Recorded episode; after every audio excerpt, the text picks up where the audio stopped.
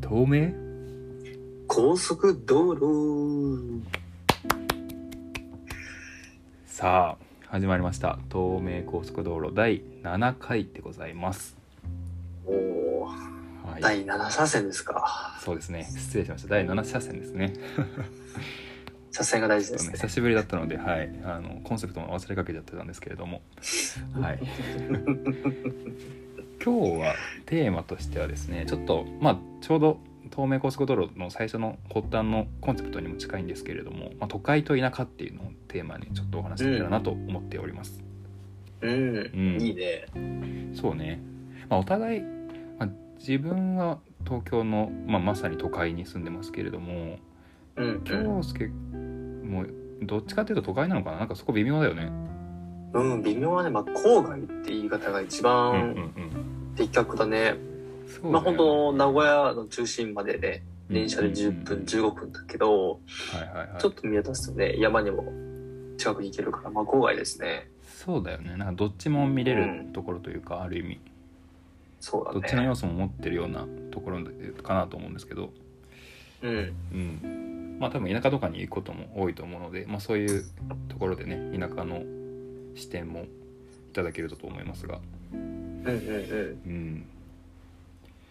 え実際どうよそのままで大輔の場合はね本当にね東京のね中心にいるからさ、そうやっぱね日本で来るとさ本当にはいはいはいはい、最先端というかうん都会にいるけど、どうですか都会 どうですかっていうのもあれだけど、まあまあまあいやそうね都会にいるんだけれどもなんかね最初は、まあ、それこそ4年前とかだけど社会人になってすぐはまあ人が多いし情報も圧倒的に多いし刺激的だなとは思ったねうんいい意味でうんなんかストレスも多いけどそれも含めてちょっと面白いなとは思った最初はだから割と、あそうなうんだ、ん、自分的にはネガティブなところよりかはポジティブなところが強かった気がする、うん、知っての通りまああの僕の地元自体は田舎じゃないですかめちゃくちゃうんうんだから、まあ、そことの差分もあるんだろうけど、ああ、うん、やっぱねよくテレビで見るところとかが出てきたりとかさうんなんか高層ビルとか高い建物ばっかでなんかショッピングもなんか新しいものばっか置いてあってっていうのが、うんまあ、目新しくは映ったよねうんちょっと面白いなとは思った最初はまあ新鮮味は最初すごいあるそようだねねうんうんシシティボーイになりつつあるみたいなそうそうそうそうそうそうだね田舎の学生が誰しもが夢見るような状況っていう感じだよねうんうん、うん本当にそれは実際あったかなおーうんまあ最初はなんかその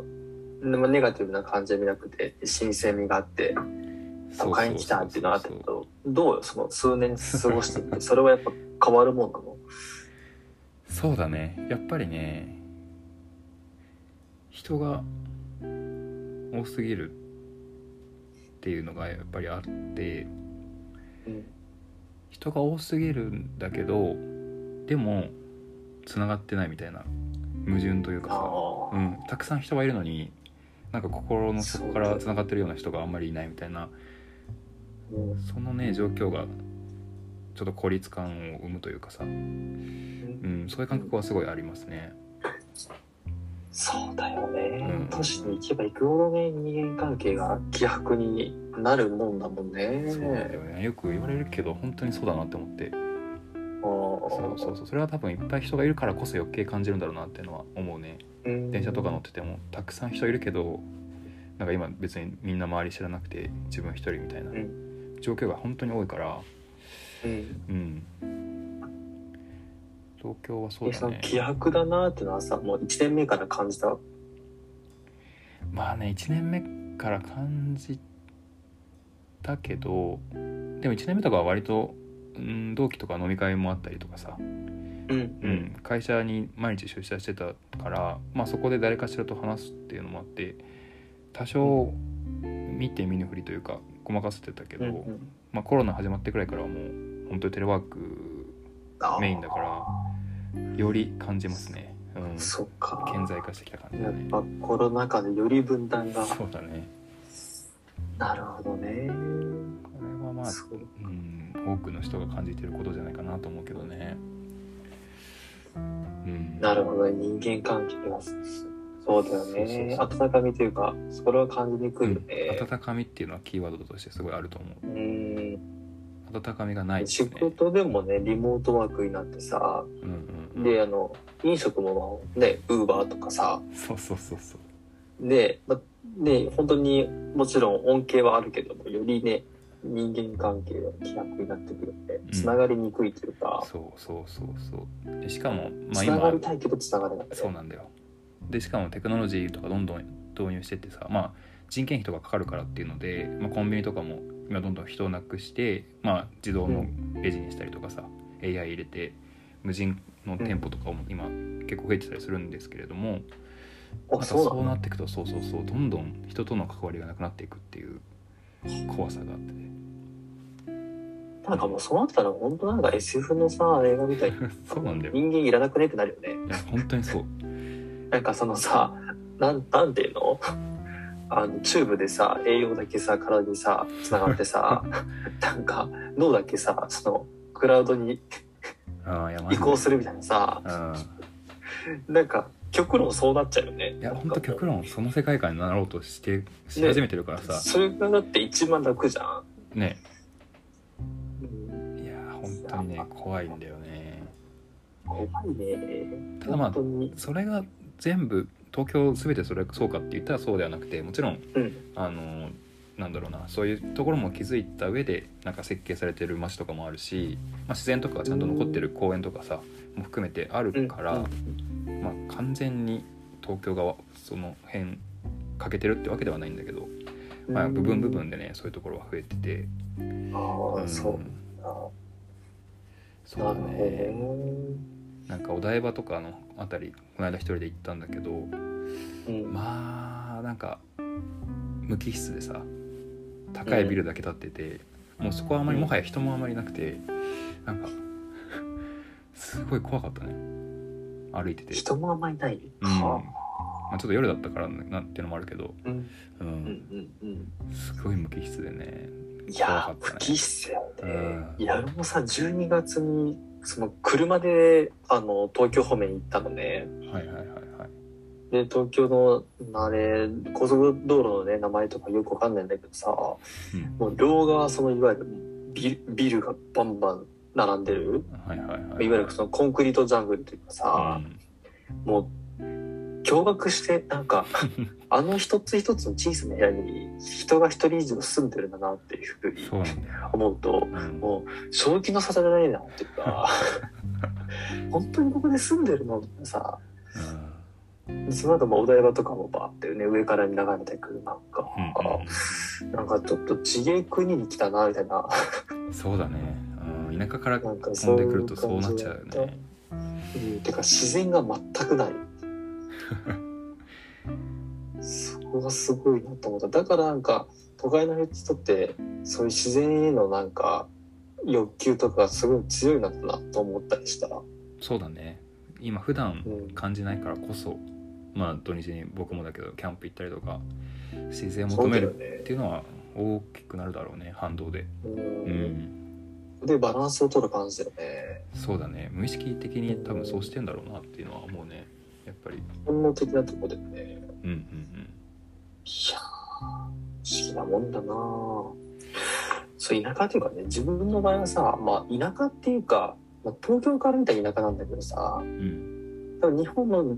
一般的な基準で見たら多分郊外にう住んでるからさ、うんうんまあ、この都会と田舎の両方を取り入れた場所だけどなんか、うん、田舎に住んだことがないからわかんないけどうん、結構こ郊外ってバランスはいいよね、 確かにね、うん、中庸というかさどちらでも行けるし、うん、そうどちらにもなってないっていういや本当にそれは思うんだよなんか都会と田舎の間というかさグレーゾーンのところに位置するような気がしててうんそこにある意味これからのなんかヒントがあるような気もしてんだよななんとなうくんそうだよね、そうなのなかなかねその都会のそのストレスもさなるべく避けたいと思いつつさ、うんうんうんまあその本当に田舎、まあ、今後さその過疎地域とかめっちゃ増えていくじゃんうんうんでそこで生活するってって結構ハードル高いかなと思うからさ、うんうんうん、まあ田舎、うん、郊外寄りの田舎というかさうんはいはいはいはいそういうとこには人が流れてくよねおそらくそうだねその間のところねなんかドーナツ化現象みたいなあれかなそうだそうだねねままささににそううんうんまあでも本当ね田舎にも可能性があるってよく言うもんねそれこそ空き家問題とかさ、うんうんうんそうなんだようんね土地も余りまくってるから田舎でなんか起業したいって人にとっては、ね、チャンスが増えていくかもしれないけどうんうんうん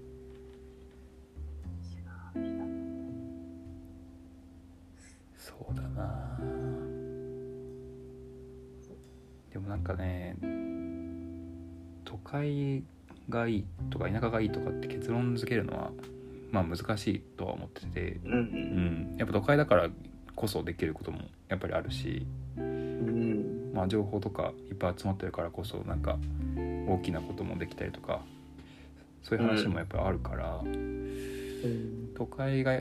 完全にダメだとは思わないんですよ確かに実際まあだから自分も今都会に住んでるってところもあるし、ううんん、なのでなんか全部ねメリットデメリットあるよねそうそうそうそうそういう意味だとなんかどちらにでもアクセスできるみたいな人を増やすのが一ついいのかなっていうのはちょっと自分的には思ってて、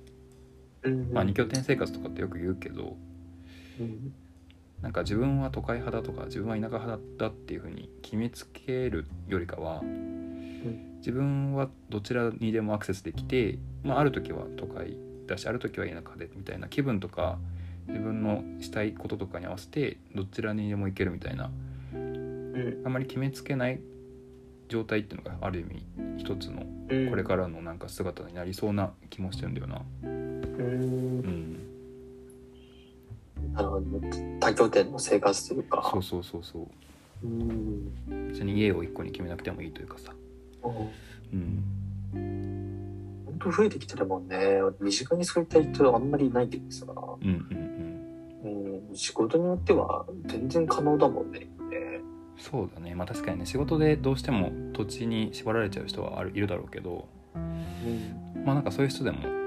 まあ、別荘とかちょっとお金かかるからだけどなんかある地域になんか知り合いの人がいてそこに泊めてもらえるとかさそういううんなんていうのかなサードプレイス的なものがうん他の今住んでる町と別にあるとうんなんか人生的にもいいんじゃないかなと思うんだよな。確かにうね、んなんかそういう人増えてからその人がそのスタイルがどう変わっていくかも面白そうだよねああ確かにね。うんうんそれを継続するのかうんうんうんうん、逆にどっちかにも逆に一つに戻るかもしれないじゃん確かに確かに。そう選択できるのはいいよねすごくね、うんうんうん、どっちも見た上でなんかやってみて、まあ、私はやっぱ田舎は向いてないわとかって分かったらね別に都会に戻ればいいしね、うんなんかそれは人それぞれだと思うから、うんうん、どっちもやれるっていう状態にしていくのが良さそうだなとは思ったね。確かにまあそういうのに求められるのも違うもんねやっぱねうんうんうん、そうまあよしあしありますね人間関係もねなんか田舎の人からしたらねその田舎のねなんか自分のしがらみが鬱陶しいって人もさ、うんうんうんうんもうね隣の人の名字もわからないさ東海に憧れるのし さあー確かにね都会はある意味孤独にあのさっき孤独がなんかネガティブな感じで言っちゃったけどある意味うん孤独になれるみたいなところもあるからねメリットそうだねうん、確かに村社会じゃ確ないかかにらそうだ全然隣の部屋の人も知らないしなんかうううん全くないわけよそういうしがらみというのうんはある意味ねだからそういう意味ではねじ自由というか、うん、うんある意味人間関係のストレスがないのかもしれないうんうんつながりもないけどみたいなそういう感じがするな、うん、なんという。難しいよなですよね。どっちかって選べないね、これは。うんあと都会と田舎の境界線みたいなのもなかなか難しいまあ圧倒的に東京とか都会だしね、う田舎は田舎であるんだけどなんかその境界線もちょっと難しいよねこの町は田舎ですとかって誰も決めてないじゃんタグがついてるわけじゃそなういだしね。うんなんかそこもなんか難しいなと思ったうん。うん本当その人の物差しで全然違うもんね。そうそうそうそううん。なんか自分がそれこそし中学生とかの時はさ自分の地元でもあのエリアはなんかいろんなチェーン店とか集まっててなんか田舎の中の都会みたいなふうに思ってたりもしたしあさーなんかそういうのもあるじゃん確かに。メインストリートはね。そう そうまあ世の中は変わらずなんだけどそういう話もあるしな難しいよね確かに。違いに境界線はないかもしれないね。そうなんかある一つの街の中に都会も田舎もあるのがいい状態かもねうん。うん確かにこな。のエリアはなんかショッピングセンターもあって一通り揃いますであるエリアにはなんか自然がたくさんあってとかそういう一つの一つの地地域の中にもなんか多様性があるというかさうん。そういうのが一ついい街なのかもしれんね、うん。うん、とか思ったりしかも都市部もね、そういったエリアあるもんね。ああそうそうそうそうの明治神宮だったりとか、ああいそうそうそううそう大きな公園あるとこはね、うん都会全部都会だけどね、自然の要素もあるから、うん一概に言えないもんね。そうなんだよね難しいよねいや、どっちも好きです。僕は。あそうなんだ 都会の便利さもねう、ん捨てがたいですよ、やっぱ。そうだよねうん。何でも揃うしそう。ただあれだよね、その、その東京にいた時にすごいびっくりしたのがさ、うんうんと、の電車はいはい電車に結構びっくりして、おっていうのーもその名古屋の電車ってさ、んまあなんかアナウンスっていうか広告はさ、ん音声なんだよねあー確かに確かにそう、はいはいはいはいだけど逆にさその山手線とかさ東京の電車ってさ、その画面があるじゃんもうデジタルサイネージみたいなあらゆるとこにそう、んで永遠と流れるじゃん多うん分3つか4つぐらいそうだねの,、ああるあるあの広告が永遠とループとして流れるうんうんもうあれがもう結構驚愕でもうなんか引いちゃったもんねうん そうなんだこうこんなに消費は煽るのかってななるほどな、まあ、確かにそそうれはそうだねなんかあらゆるところでさ、まあうん街歩いてもまあいろんな看板だとかさ、うんうんうんなんかあってもうなんなんてなんていうのかな金がないと本当に何もできないはいはいはいはいような錯覚の陥るんだよ、そうだねあれは結構ねびっくりしたねうん電車内はもうアイキャッチ戦争だねもういかに目を引くか、アテンション取るかみたいなそういう戦いだからさ、なんか普通の紙の広告とかよりもさ映像の方が目は引くじゃんうんなんかどんどんそういうのが増えてるってのはあるよね、うんうん、その結果ああいう景色になっちゃうっていうそうそうそうそう うんまあ合理化を進めた結果そうだから当然なんだけどさそうそうだからなんかそこでうまく生きるにはなんかそのまあ情報をシャットアウトするさ遮断力というかさはいはいはいはいそれって必須だなと思ってそうだねなんかと俺も都会にある程度住んでるとその遮断力はついた気がする、うん、もう全部見てたらキリがないからさいらない情報とかは、もう参っちゃうねうん、シャットアウトしていかないとねやっていけないと思う、うん、だからそういうクラクラしてました私はいや確かにあれそうだね気持ち悪いよな冷静に、ううんんなんかそういうシャットアウトというかさ遮断力が増えちゃったというか自分の中で育っちゃったからこそ、うんその自然とかを感じる力もなんかシャットアウトされちゃってる気もする、ああうんそれ死活問題だねうん、そうだねもうだからあれだよつまりさその自然の触れる機会もないしうんうんうんだからなんかそういう本来人間が持ってる感覚みたいなのもそ多う分弱まっていてそうそうそうそうっってことは多分その自分自身とつながるとか、はいはいはいうん、なんか把握するというか、うんうんそういったのもすごい置き去りになっちゃいがちだよね。そうだね蓋をしちゃってる感じはすごいあるな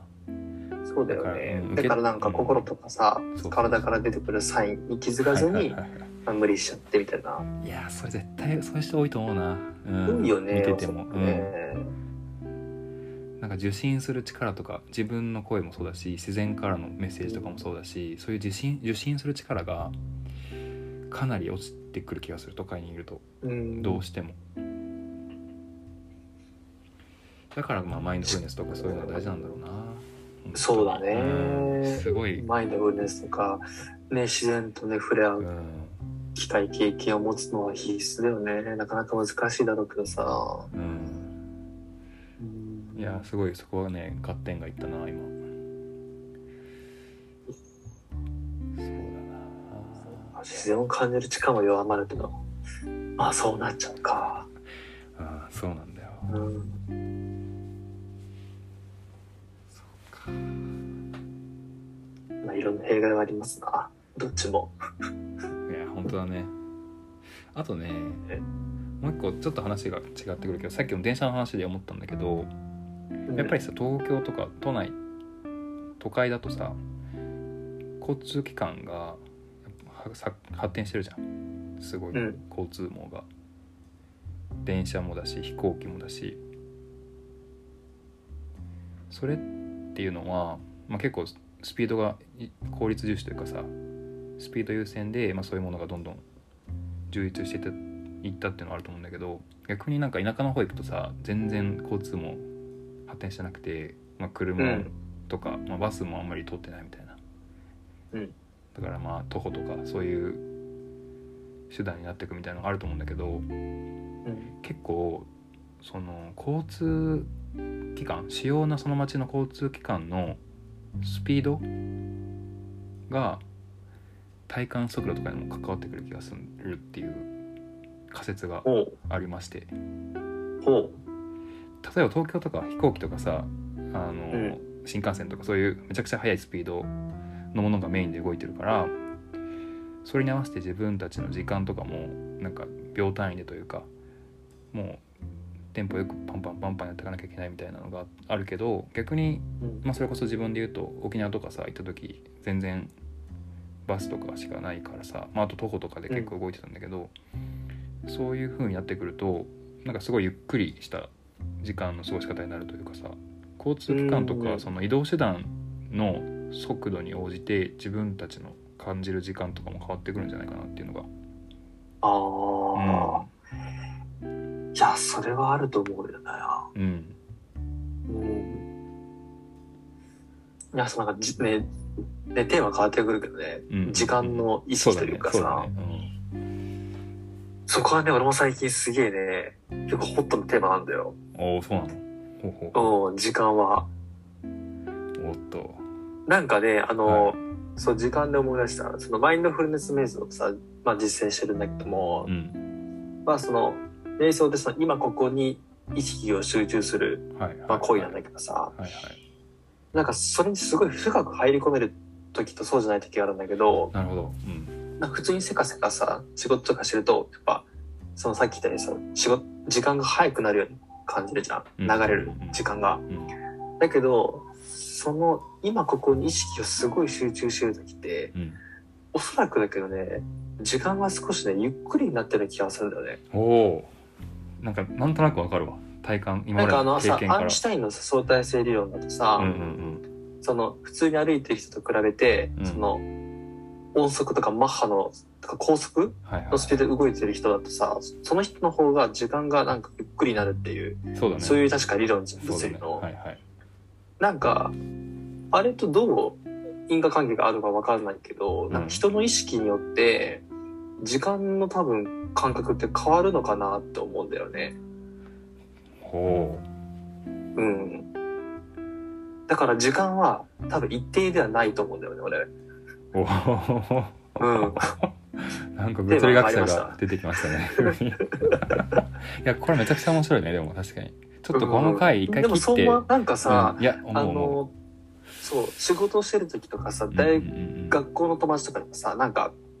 週によってさなんか今週すごい早いなとかさ逆になんあかる先週なんかすごい長かったよねとかさなんかあるじゃあんるあるでそれって不思議なのがさ自分もそう感じるけどさそうのん近くにいるともさ同じように感じてたりするじゃん確かにそうあれって何なのかなと思ってああなるほどね個人的な感覚じゃなくてもはやそうそうそ共通するうなんか集合意識にうんうん影響してるのかわかんないんだけどうんなるほどそうそういったなんかさ会話の、ね、何気ない会話だけどさやりとりってまあまああるじゃん今までうんうんうんうん確かだにからそれを思った時にそう多分一定ではないんだなと思ってそうかいやこれめちゃくちゃ面白いですね確かにうんなんかもう本当にそれこそ小学生くらいからさその感覚あるじゃんなんか時間が今日は長く感じたとかさこの授業めっちゃ長く感じたみたいなやつとかめちゃくちゃあったけどうんうんなんかその辺のヒントがありそうだね、ありそうだようね、ん、ちょっとねこの都会と田舎のテーマからかなり離れてきそうなので一回ね切ってちょっと次の回に回しましょうかこの話をそうだねそうしましょいや面白いですねう、ずっとずっとちょっと脱線してしまいましたはいやいいですよ脱線こそ が脱線こそラジオの、いいとこですね。ちゅうことで、まあ、ちょっと都会と田舎に関しては結論付けるもんでもないかなというのが私たそちうの、ねまあ、見解で境はあるので界線というものはないという、うんそういう見解ですねどう、現状ではうん、その2つを生かしていくかみたいなところをまたうんうん話していければなと思っております。そうだねうんじゃあちょっと一旦この回はここで以上としましょうかね。そうですねはい、じゃあい今やあ日りがもとうございます安全運転で。ババイバイバーイ